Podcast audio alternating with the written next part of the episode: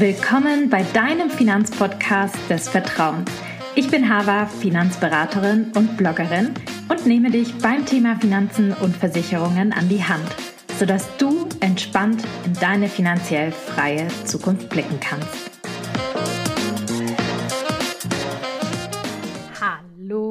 Herzlich willkommen zu einer neuen Podcast-Folge.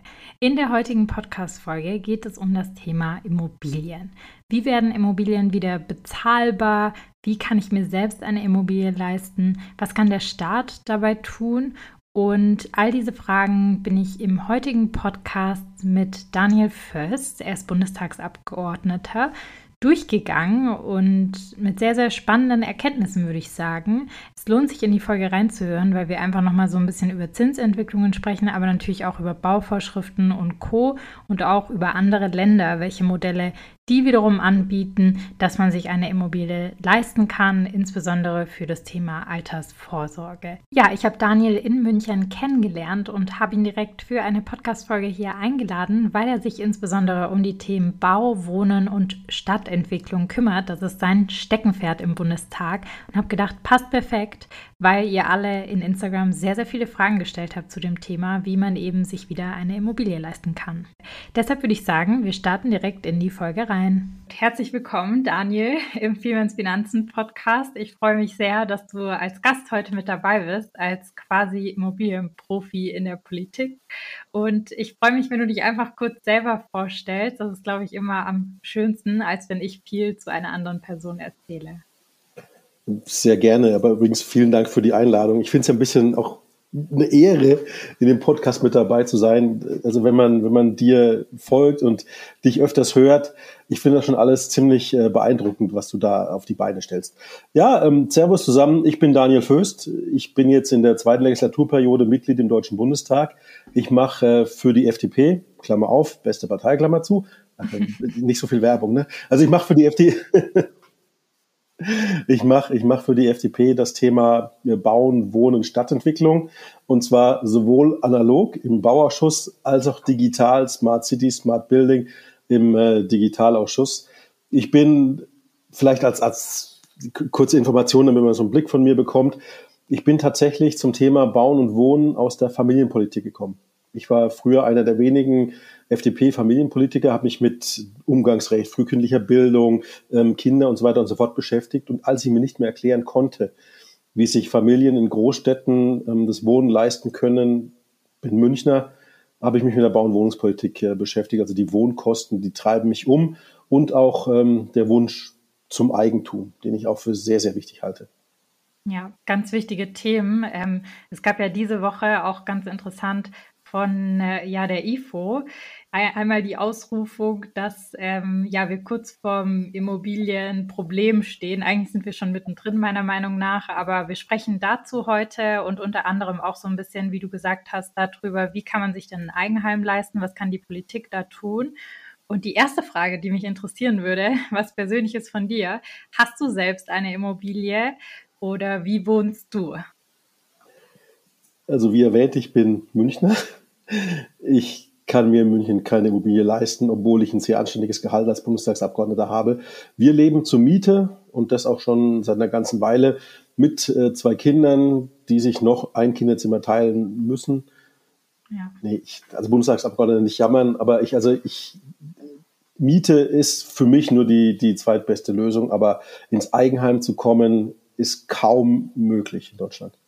Ja, absolut. Also vor allem in Großstädten, da sprechen wir ja gleich auch drüber, aber interessant. Vielleicht so die erste Frage, weil du das gerade angerissen hast, Daniel. Warum macht denn ein Eigenheim Sinn? Weil du gesagt hast, äh, kaufen macht Sinn. Warum sollte man sich das anschauen? Ja, also die, die meine, wir sind für die, wir sind die Freien Demokraten. Wir haben grundsätzlich äh, ein positives Verhältnis zum Eigentum, weil wir wissen, was Eigentum auch mit Menschen macht. Also insbesondere Wohneigentum hat viele, viele positive Effekte. Ich würde jetzt mal drei Haupteffekte, die ich jetzt mal als Politiker im Blick habe, ähm, rausgreifen. Zum einen, wenn es gelingt, ins Wohneigentum zu kommen, dann schützt das vor Altersarmut. Und zwar nicht nur die Generation, die es ähm, anschafft, sondern auch die Generation darüber hinaus, weil man das Wohneigentum in der Regel weitervererbt. Das ist ein sehr wichtiger Effekt. Der zweite Punkt, äh, die berühmte Vermögensspreizung. Wir diskutieren ja öfters darüber, dass ähm, die Vermögen ungleich verteilt sind. Wir sehen ganz deutlich, dass die Volkswirtschaften, die eine deutlich höhere Eigentumsquote haben, eine sehr viel gerechtere Vermögensverteilung haben. Also wenn, wenn es uns gelingt, mit politischem Willen und Unterstützung Bürgerinnen und Bürger ins Eigentum zu bringen, dann tun wir was für die gesamte Volkswirtschaft, für, die, für das gesamte oder für die, für die Verteilung der Vermögen und das halte ich für wichtig. Und der dritte Punkt ist eher so der stadtplanerische Punkt wenn wir Viertel haben, in denen Eigentum und Mietverhältnisse durchmischt sind. Also nicht nur soziale Durchmischung, äh, nicht nur sehr heterogene Viertel, sondern auch die Frage Eigentum und Vermietung durchmischt, dann sehen wir, dass diese Viertel sehr viel stabiler sind, weil man mit Eigentum doch ganz anders umgeht als ähm, ja, mit, mit Mietsachen. Und das sind so die drei großen Punkte, warum die FDP sagt, wir wollen aus Deutschland eine Eigentümernation machen. Ja, sehr interessanter Punkt. Also Thema, ähm, wie du gesagt hast, Altersvorsorge und Co das ist für uns ein ganz großer Punkt. Wir sprechen ja immer ganz oft in dem Podcast über Altersvorsorge und da erachte ich persönlich auch eine Immobilie, die man auch eigen nutzt, ja, eine Wohnung zum Beispiel oder so, auch als super Altersvorsorge, weil man da einfach langfristig auch drin wohnen kann, die sonst vermieten kann, ein bisschen flexibler ist mit dem ganzen Thema und es ist ja auch spannend, die Eigentümer Quote in Deutschland ist ja recht gering im Vergleich ja. zu anderen Ländern, aktuell bei 42,1 Prozent, also knapp 42 Prozent. Damit, da kommen wir auch direkt. Wir, ja, sorry. Damit, damit sind wir Schlusslicht in Europa. Ja, Wahnsinn. Und aber wie können wir das ändern? Ja, viele wünschen sich ja wirklich ein Eigenheim, insbesondere in Deutschland. Der Wunsch ist sehr ausgeprägt. Ich habe auch mal Zahlen rausgesucht. 72 Prozent der Deutschen haben wirklich einen Wunsch, ein Eigenheim ja. zu beziehen. Ja, ja nee, also in Deutschland gehört das ja mit zum Aufstiegsversprechen. Ich, also meine Eltern, ne? Die, ich komme vom Land, ich bin erst vor 25 Jahren nach München gezogen, aber meine Eltern haben auch bei meinem Bruder und mir hinterlegt und haben auch selber so gearbeitet, ne? du baust dir was auf, du bist fleißig, du schaffst dir was und irgendwann gelingt dir, dein Eigenheim zu haben, sei es ein Einfamilienhaus, eine Eigentumswohnung, das ist Teil des Aufstiegsversprechens. Und das ist leider komplett abgerissen, dieses, dieses Aufstiegsversprechen und die Möglichkeit, ins Eigentum zu kommen, ist echt schwer geworden. Ja, ja. Da sind wir schon mitten im Thema. Du sagst es, also es ist super schwer geworden, sich ein Eigenheim zu leisten oder auch äh, einfach eine Wohnung zu finden für viele, ja, also der insgesamt der Mietmarkt. Was würdest du denn sagen, was sind die aktuellen Problematiken am Immobilienmarkt, die das Ganze bestärken? Also wo ist das Problem, dass wir uns als sehr Gutverdiener, Gutverdiener überhaupt nicht mehr eine Immobilie leisten können? Und warum es so wenig Immobilien auf dem Markt gefühlt gibt, wenn ich eine mieten will? Vielleicht einmal grundsätzlich das Problem generell äh, in der Wohnungsbranche, also die Wohnkosten steigen ja sowohl im, im Mietverhältnis als auch im Eigentumsverhältnis. Und jetzt erstmal recht simpel formuliert drei große Gründe. Wir bauen zu wenig, wir bauen zu teuer und wir bauen zu langsam. Und dieses, wenn es uns gelingen würde, mehr, schneller und günstiger zu bauen, es würde sowohl den Mieterinnen und Mietern helfen, weil günstiger Wohnraum entsteht. Wenn ich günstigen Wohnraum habe, kann ich auch günstig vermieten. Es würde aber auch denjenigen helfen, die ins Eigentum wollen, ähm, ja, weil, ja, weil halt die Kosten sind einfach extrem relevant. Also dieser große Komplex, wie es uns gelingt, erstmal den Wohnraum zu schaffen, der generell gebraucht wird, egal ob vermietet oder im Eigentum, ist ein Riesenthema. Aber dann auch insbesondere ähm, beim Weg ins Eigentum. Da haben wir auch sehr hohe Anforderungen an den sogenannten Kaufnebenkosten. Grunderwerbsteuer, Notar, Eintrag im Grundbuch, Makler. Da kommen wirklich erhebliche Summen zusammen, je nachdem zwischen 12 und 17, 18 Prozent der Kaufsumme und das muss ich Cash auf Cash haben.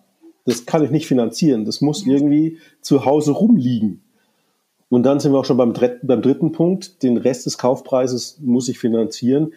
Und wir haben ja jetzt keinen, keinen langsamen Anstieg der Zinsen gesehen, sondern wir haben ein sprunghaftes Anstieg, äh, Ansteigen der Zinsen gesehen, die jetzt auch voll im Bereich ähm, Bauen, Wohnen, auch Eigentum durchschlagen.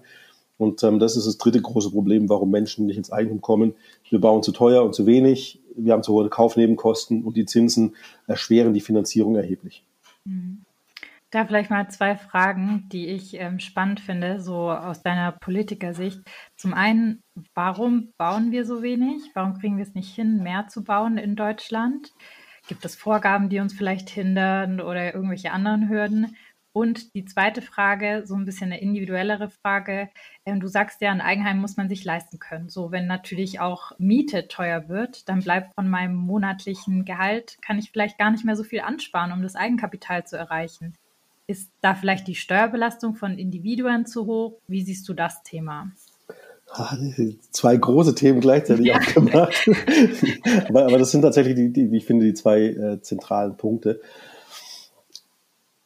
In Deutschland, wenn man da, also wenn man bauen will, wenn man irgendwie Stein auf Stein setzen will, dann darf man nichts tun, ohne dass der Staat sagt, ja, du darfst. Der Bau- und Wohnungsmarkt ist einer der am härtesten oder ist eine der am härtesten regulierten Branchen in Deutschland. Die Wissenschaft geht davon aus, dass nur das Gesundheitswesen noch stärker reguliert ist ähm, als das Thema Bauen und Wohnen. Wir haben sage und schreibe 20.000 äh, Regeln, Normen, Vorschriften und Gesetze, die beim Bauen mehr oder weniger alle eine Rolle spielen. Irgendein armer Tropf hat es mal zählen müssen. Also wir haben uns, wir haben uns da in eine Regulierung äh, begeben, die einfach wahnsinnig viel ausbremst. Dazu kommt der Flaschenhals Bauland. Die Kommunen weisen zu wenig Bauland äh, aus. Wenn ich nichts habe, wo ich meine, meine Wohnung oder mein Haus hinbauen kann, dann entsteht dieses Haus auch nicht. Mhm. Wir haben den, den Flaschenhals Fachkräftemangel. Es ist massiv eingebrochen und auch hier generell wieder für alle, die Zinsen ähm, machen einfach Projekte platt. Also sogar in München werden reihenweise Projekte vom Markt genommen, die zwar im Genehmigungsverfahren sind, aber bei denen die Finanzierung nicht mehr hinhaut. Und das ist ein wirkliches Problem. Und tatsächlich alle drei Punkte könnte man, könnte man einzeln angehen. Aber was heißt könnte man, muss man eigentlich als Politik einzeln angehen. Leider, und jetzt muss ich mal, jetzt muss ich mal ein bisschen schimpfen als Mitglied einer regierungstragenden Fraktion es, in der Bundesregierung gibt es unterschiedliche Vorstellungen davon, was man machen muss, damit die Baubranche wieder trittfasst, damit wir mehr schneller und günstiger bauen. Wir Freie Demokraten sagen jetzt erstmal platt formuliert, lasst es einfach mal machen. Mhm. Kommunen geht hin, beschäftigt euch mit eurem Baupotenzial, wo kann man aufstocken, umwidmen, ähm, übrigens Umwidmung auch sehr geil. Ein Hotel muss nicht immer ein Hotel bleiben. Ein Hotel sollte ja. eigentlich auch ein Studentenwohnheim werden können. Momentan funktioniert es nicht. Also Kommunen geht hin, schaut das Baupotenzial, schafft Möglichkeiten zu bauen und dann die Bremsen und die Regulierung ähm, zurücknehmen, auch die hohen Standards in Deutschland zurücknehmen. Das ist der Punkt ähm, der FDP. Grüne und SPD sehen das noch nicht ganz so, aber wir sind dran. Mhm. Ja, interessant. Also das ist echt der Wahnsinn viele wichtige und richtige Punkte, finde ich. Ähm, wie siehst du denn das Thema mit der Steuerbelastung? Also ich weiß nicht, gibt es da irgendwelche Studien? Ich habe keine dazu gefunden, aber ich meine, die Steuerbelastung für Individuen ist ja auch stark gestiegen in den letzten Jahren. Ja, wir haben ja mit einer der höchsten ähm, Besteuerungsquoten als Individuum in Europa. Ich glaube, Belgien kommt vor uns. Glaubst du, dass das auch ein Hindernis ist, warum man so wenig Eigenkapital ansparen kann oder es schafft, eine Immobilie zu finanzieren zu den aktuellen Zinsen? Also ganz klar ja. Ich meine, wenn man sich anschaut, wer es ins Eigentum schafft, das sind in der Regel, äh, sagen wir mal, die Damen und Herren, die irgendwo ein Erbe bekommen, mhm. die dann das Erbe nutzen können, ähm, ins Eigentum zu kommen. Aber natürlich, wir haben äh, als, als Abgabenlast insgesamt Steuern plus Sozialabgaben, sind wir, ja, ich weiß nicht, wie ich das jetzt politisch korrekt formuliere. Also in den, in den G20, in den wichtigsten Volkswirtschaften der Welt, ist Deutschland mit der Gesamtabgabenlast, also Steuern und Abgaben, Sozialsysteme, das, das höchste oder zweithöchste Steuerland, je nachdem, wie man es rechnet. Und wenn man den Bürgerinnen natürlich weniger in der Tasche lässt, dann äh, ist ja auf der Hand, dann ist weniger Spielraum da anzusparen. Das ist übrigens ein Problem nicht nur beim Weg ins Immobilieneigentum, sondern auch bei der Altersvorsorge. Ja. Wir haben eine Steuerlast, die uns oder die den Bürgerinnen und Bürgern tatsächlich äh, zunehmend die Luft ab, ähm, ab, abschneidet. Jetzt kommt noch die sehr hohe Inflation dazu, die wir tatsächlich ein bisschen unter Kontrolle bekommen haben. Also die, die Katastrophenzahlen von 10 Prozent sind rum. 6 Prozent ist auch immer noch ungewöhnlich hoch. hoch. Ja, ja wir, also wir werden auch weiter an Lastungspaketen äh, arbeiten, um die Inflation in den Griff zu bekommen. Aber diese hohe Steuerlast, die Inflation, die macht es unmöglich. Dazu noch die sehr hohen Kosten ähm, bei einer Immobilie macht es einfach unmöglich, dass ich, dass ich, sagen wir mal, ab der unteren Mittelschicht aufwärts die Bürgerinnen und Bürger ein Eigentum leisten können. Dabei wäre es gesamtvolkswirtschaftlich wirklich erstrebenswert. Mhm. Ja, also finde ich auch, ähm, ist auf jeden Fall auch ein interessanter und wichtiger Punkt.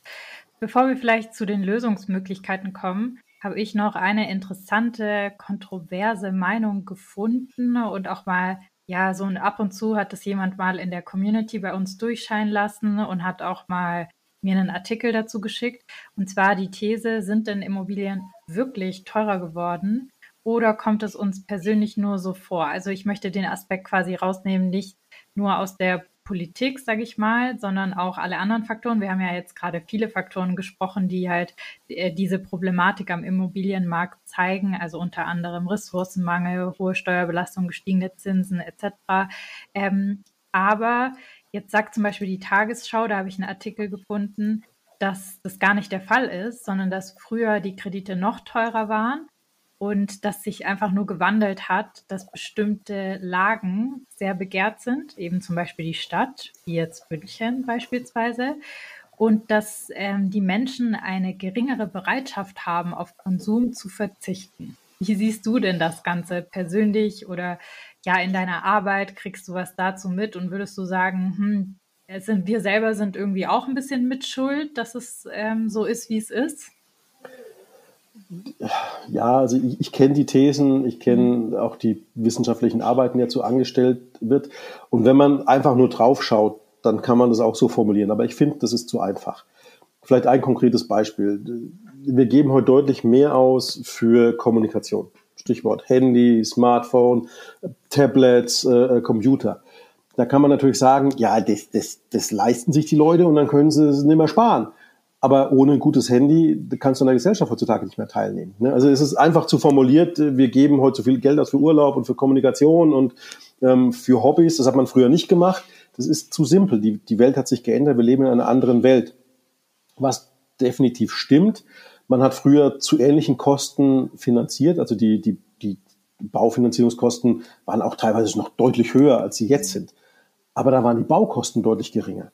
Da war das Bauland deutlich günstiger, der Handwerker, den gab's, ist ja auch schon mal ein Punkt, den gab's und der war günstiger.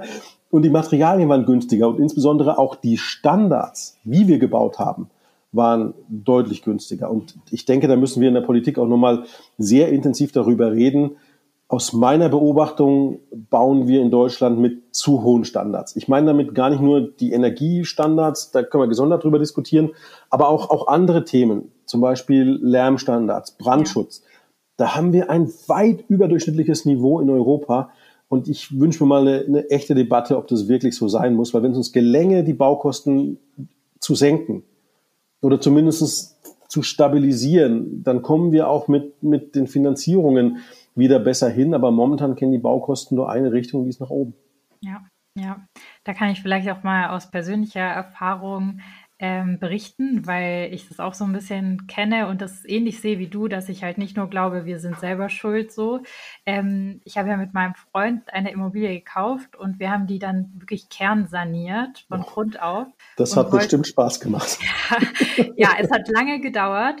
Das glaube ich. Ähm, wir sind jetzt dabei, die vierte und letzte Wohnung zu vermieten. Und es war halt einfach so, wir haben kalkuliert und ich finde, wir haben gut kalkuliert und auch mit ausreichend Puffer, aber eben mit Corona, mit dem Ukraine-Krieg sind die Baustoffe so krass in die Höhe gestellt und eben auch, wie du gesagt hast, Handwerker, ähm, Handwerkermangel, wenn sich halt was verschiebt, sowas muss man ja auch mit reinrechnen, Leerstand etc haben wir beide einfach jeweils nochmal 40.000 Euro on top drauflegen müssen, was wirklich viel Geld ist ähm, ja. und unkalkuliert war. Und ähm, ja, da kann man sich halt drüber aufregen. Man muss es nachfinanzieren und Co. Und das ist, glaube ich, so das Gesamtproblem, obwohl wir eigentlich versucht haben, einfach Wohnraum zu schaffen und eben auch mit genau diesen Themen konfrontiert waren. Also welche Heizungen baut man ein? Ja. Ähm, das Thema zum einen Dämmung, dann darf ich das Dachgeschoss ausbauen oder nicht ausbauen. Da gibt es wirklich sehr viel Regulierung, sodass es echt schwer ist, so ein Projekt zu machen, insbesondere als Privatperson, die halt nicht in dem Metier arbeitet. Du musst ja auch fast einen Vollzeitjob investieren, um das dann zu sanieren oder zu bauen, sage ich mal. Oh, da, da, da muss ich drei kurze Kommentare abschießen. Also, nee, aber du thematisierst ja ein Thema, das auch ein großes politisches Thema ist.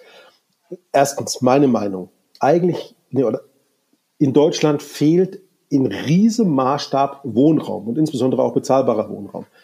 Die Wissenschaft geht davon aus, mindestens 400.000 Wohnungen im Jahr, jetzt eigentlich durch Ukraine-Krieg, durch äh, Zuwanderung, ähm, durch auch Kriegsflüchtlinge, geht man mittlerweile davon aus, dass wir eigentlich 600 bis 700.000 Wohnungen im Jahr fertigstellen müssten, um ja, den Bedarf zu decken. Und ja. das man muss es auch mal so deutlich sagen. Ich weiß, deine Hörerinnen und Hörer wissen es, aber ich möchte trotzdem mal sagen, wenn das Angebot niedrig ist und die Nachfrage gigantisch, dann explodiert der Preis. Das ist, ja. das ist simple as that. Das ist ganz einfach.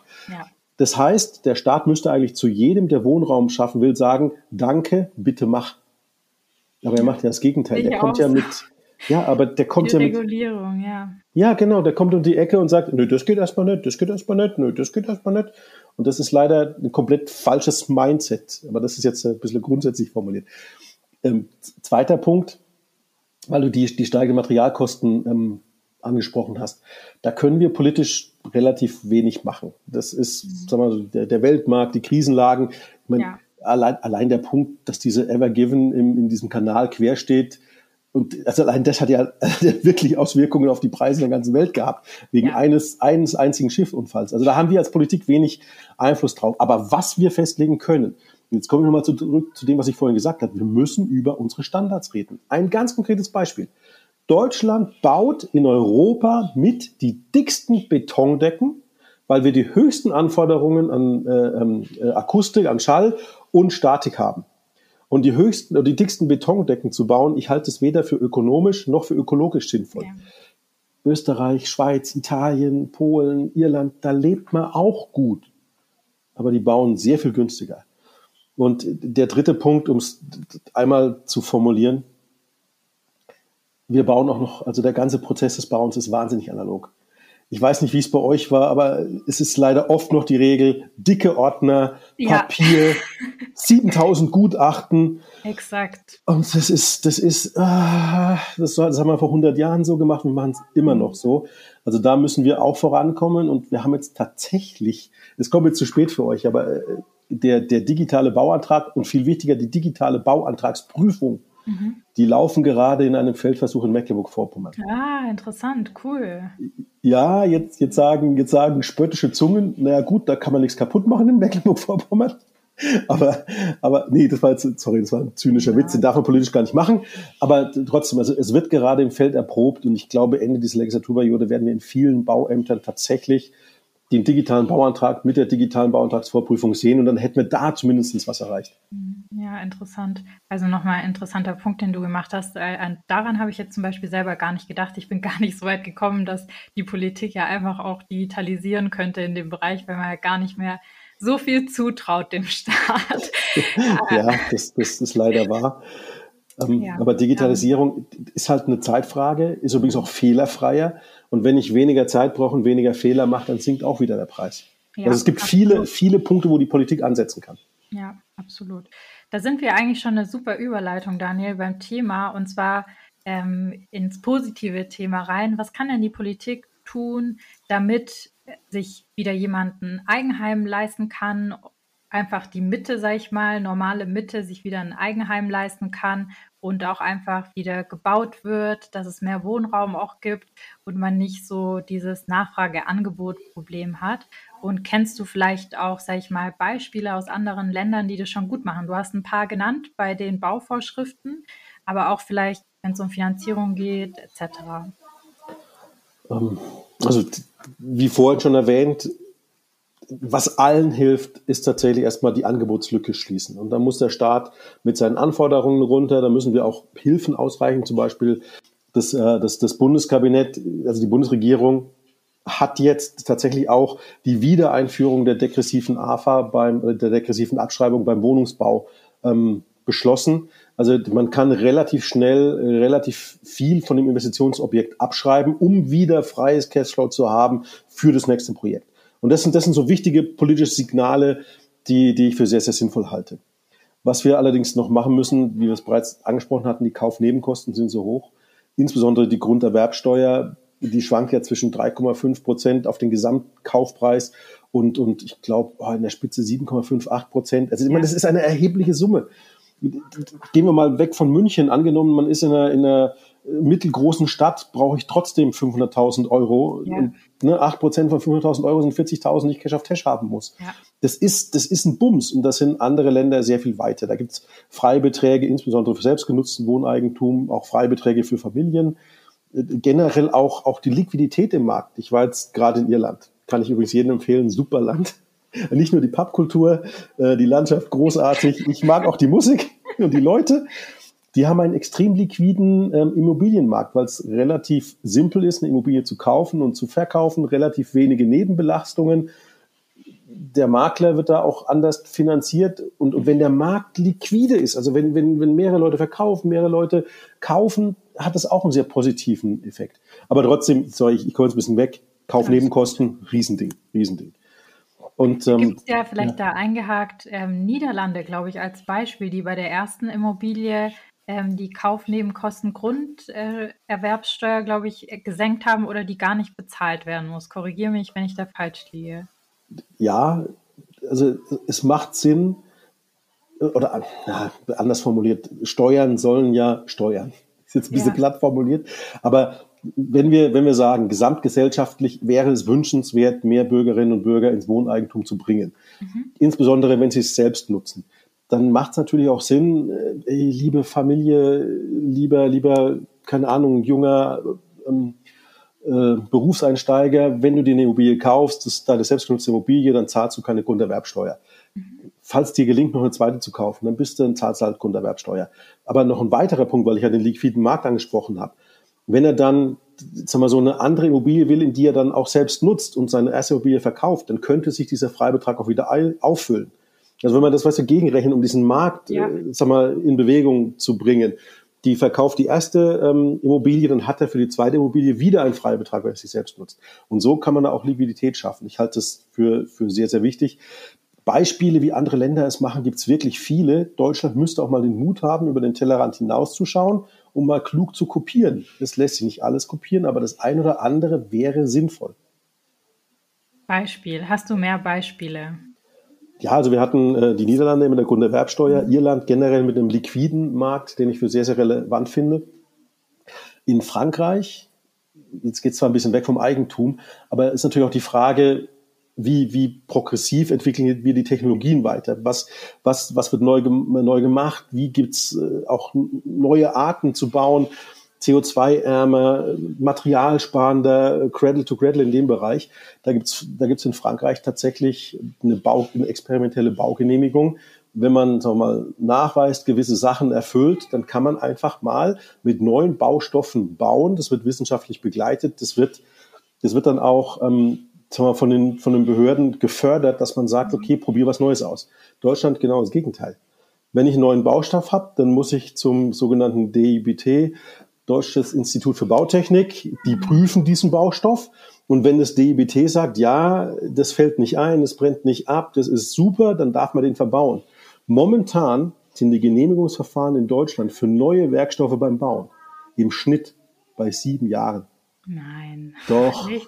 doch. Ach Gott, jetzt will ich mal. Lang, ja. ja ich, nicht so also, innovativ, ja. Ja, das, also das können vor allem auch nur größere Unternehmen. Welcher Tüftler und Bastler, dem was einfällt, hat in sieben Jahre Zeit, mhm. bis er mit seinem Produkt auf den Markt gehen kann. Ja. Aber das ist auch noch ein ähm, sehr, sehr, sehr, sehr großer Punkt, in dem wir ran müssen. Und ähm, jetzt, ich bin mir jetzt nicht ganz sicher, ich glaube, Österreich macht es. Mhm. Die helfen tatsächlich ähm, bei den gestiegenen Bauzinsen. Der Staat kann sich ja immer noch günstiger verschulden als äh, wir Normalbürger. Und ähm, es gibt Konzepte, wo man sagt, okay, der Staat nimmt mehr oder weniger einen Kredit auf und reicht den Finanzierungsvorteil an die Bürgerinnen und Bürger weiter. So ein Programm haben wir jetzt mit der Kreditanstalt für Wiederaufbau, KfW, ja. aufgelegt. Es ist noch zu dünn finanziert, also es reicht, es reicht noch nicht. Aber grundsätzlich die Idee, ne, die, wir nutzen den Finanzierungsvorteil des Staates und geben das an ähm, wir, Menschen, die ins Eigentum wollen, weiter.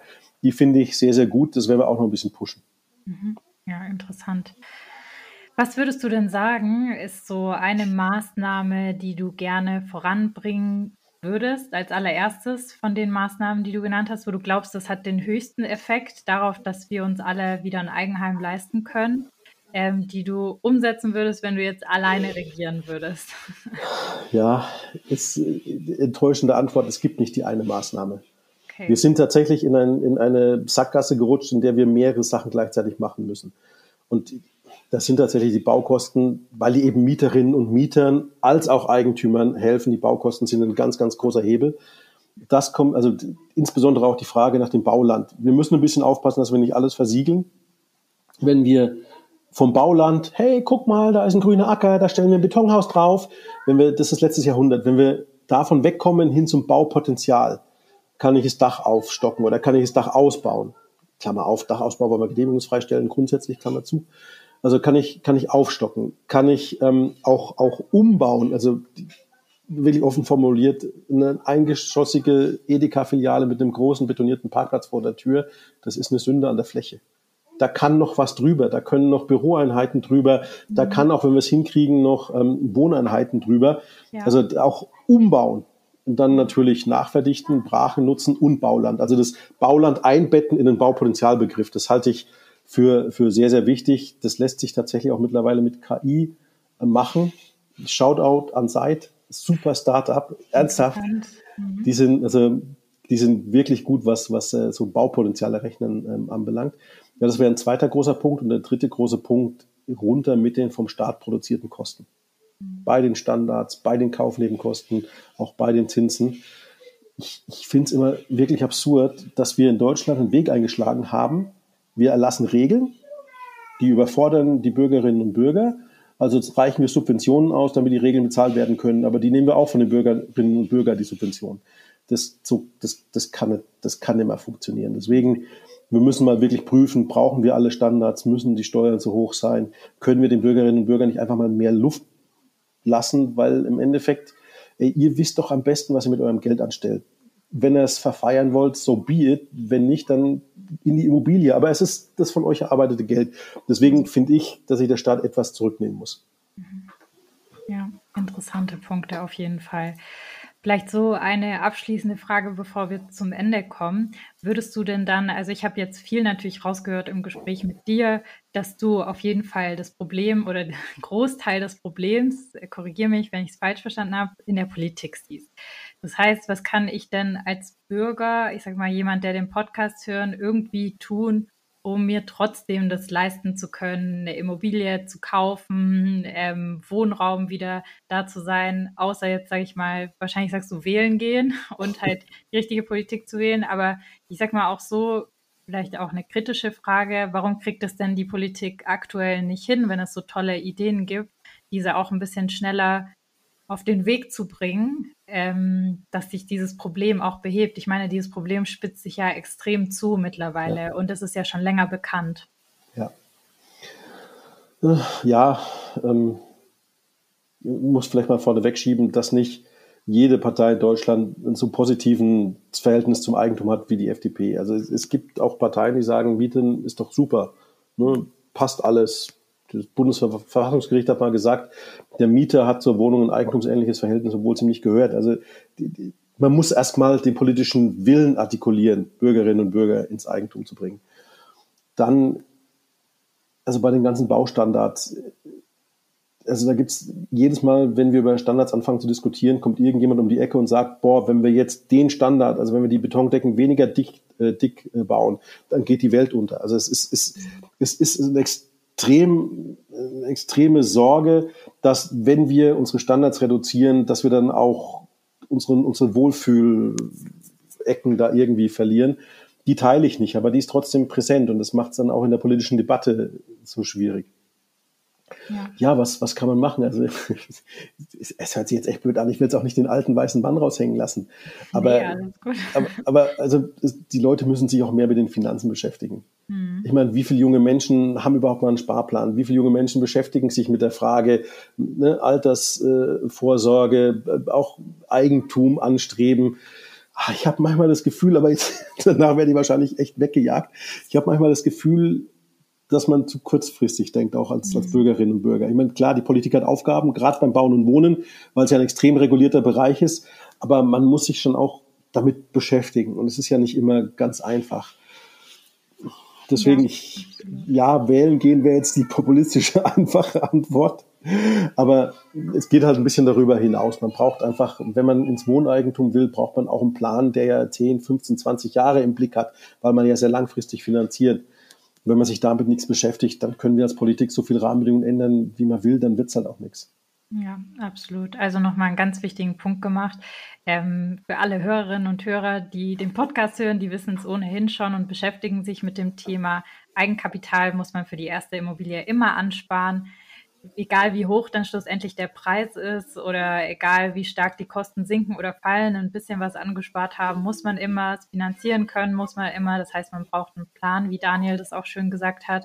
Und es ist wichtig, dass man sich da Gedanken drüber macht, möchte man das oder möchte man das nicht. Unabhängig davon möchte ich trotzdem noch einen Punkt sagen, ähm, warum ich das halt wichtig finde. Du hast jetzt wem populistisch das genannt. Wählen gehen ist trotzdem wichtig, weil wir sind ja als Demokratie sag ich mal, ähm, das Volk und wir bestimmen alle mit. Und wenn wir möchten, dass sich Dinge verändern, wenn sich zum Beispiel in unserer Altersvorsorge was verändern sollen oder wenn sich halt diese Bauvorschriften verändern sollen oder wenn wir auch zur Miete wohnen wollen, aber es nicht so viel zahlen möchten, wie wir aktuell zahlen. Du hast ja gerade gesagt, Angebot und Nachfrage, dass das Angebot erstmal geschaffen werden kann, dass wir auch mieten können. Selbst wenn man das Wohneigentum nicht anstrebt, finde ich es halt wichtig, sich Gedanken zu machen über den Markt, weil Mieten und Wohnen müssen wir alle. Egal, ob wir mieten oder kaufen, wohnen muss jeder.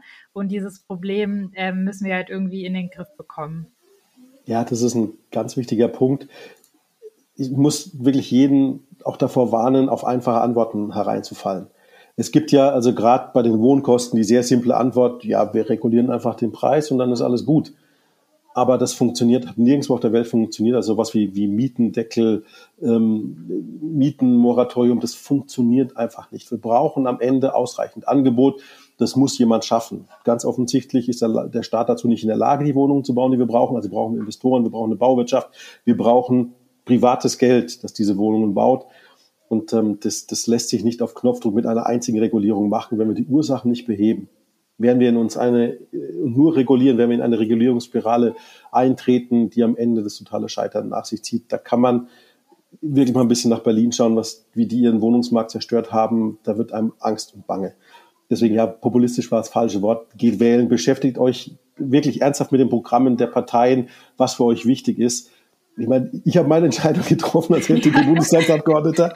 Aber bitte schaut euch an, was die einzelnen Parteien wollen, hinterfragt es auch und geht, geht wählen.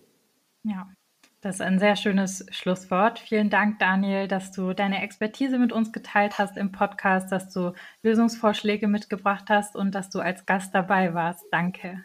Sehr gerne. Hat Spaß gemacht.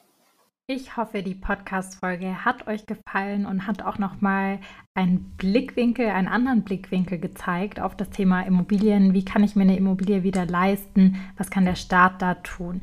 Ich bin insgesamt der Meinung, dass hier ja der Staat auch so ein bisschen noch in der Pflicht ist, weil wir einfach wie wir gehört haben, sehr viele Bauvorschriften haben, die eben auch die Preise in die Höhe schellen lassen und es sicherlich noch viele andere Gründe gibt, die wir hier im Podcast auch besprochen haben, aber die Inflation auch als Eintreiber hier mit dazu wo wir als Bürger eigentlich erstmal nichts dagegen tun können, sondern wo die EZB, der Staat ähm, in der Pflicht ist, das Ganze zu beheben für uns, dass die Inflation wieder sinkt und das Ganze sich wieder so ein bisschen normalisiert, dass die Zinsen sich wieder auch normalisieren, sodass das Ganze ja, wieder leistbar wird für uns. Das ist aber nur meine persönliche Meinung, die ich jetzt zum Schluss hier noch mit einfließen lassen wollte. Ich lade auch super, super gerne andere Leute ein von anderen Parteien. Das war jetzt einfach nur Zufall, dass Daniel hier mit dabei war und von der FDP ist und ist überhaupt keine Werbung für diese Partei. Ich fand nur die Lösungsvorschläge sehr interessant, weil sie sich doch auch an vielen Ländern orientieren und ich habe das Ganze mal auch in einer früheren Ausgabe der NZZ, wo ich mal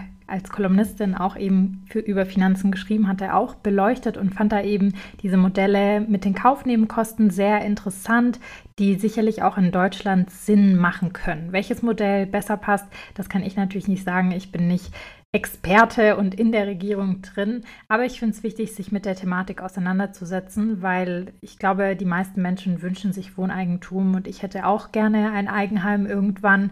Die Wohnungen, die ich vermiete, das ist schon super, dass ich die habe. Ähm, aber man wünscht sich natürlich auch was Eigenes irgendwann, was man nicht nur rein für die Altersvorsorge macht und vermietet, sondern irgendwie auch mal selber bewohnen kann und weiß, hey, das ist meine Wohnung oder das ist mein kleines Häuschen und ich fühle mich hier wohl, ich kann mich hier ausbreiten. Genau, falls ihr jemanden kennt ähm, aus einer anderen Partei oder parteilos, der eben in diesen Themen auch Experte ist und den ihr gerne mal als Podcast-Gast im Femens Finanzen Podcast hören möchtet, dann schickt mir sehr, sehr gerne eure Vorschläge einfach über Instagram oder an uns per Mail. Da freue ich mich immer sehr, sehr, sehr. Ich kriege immer fleißig Vorschläge, aber für Gäste und Gästinnen noch nicht so viele. Also super gerne einmal schreiben. Und ja, ich würde mich freuen, wenn ihr die Podcast-Folge bewertet mit euren Sternchen auf Apple Podcasts oder auf Spotify. Das freut mich immer sehr. Ich checke das Ganze nämlich jede Woche. Und ich weiß, dass wir seit zwei Wochen wenig Bewertungen bekommen haben. Deshalb äh, drückt einmal auf die Bewertung. Dann bin ich auch und wir alle motiviert, diesen Podcast für euch weiter zu produzieren. Und ja, in diesem Sinne würde ich sagen, bis nächste Woche.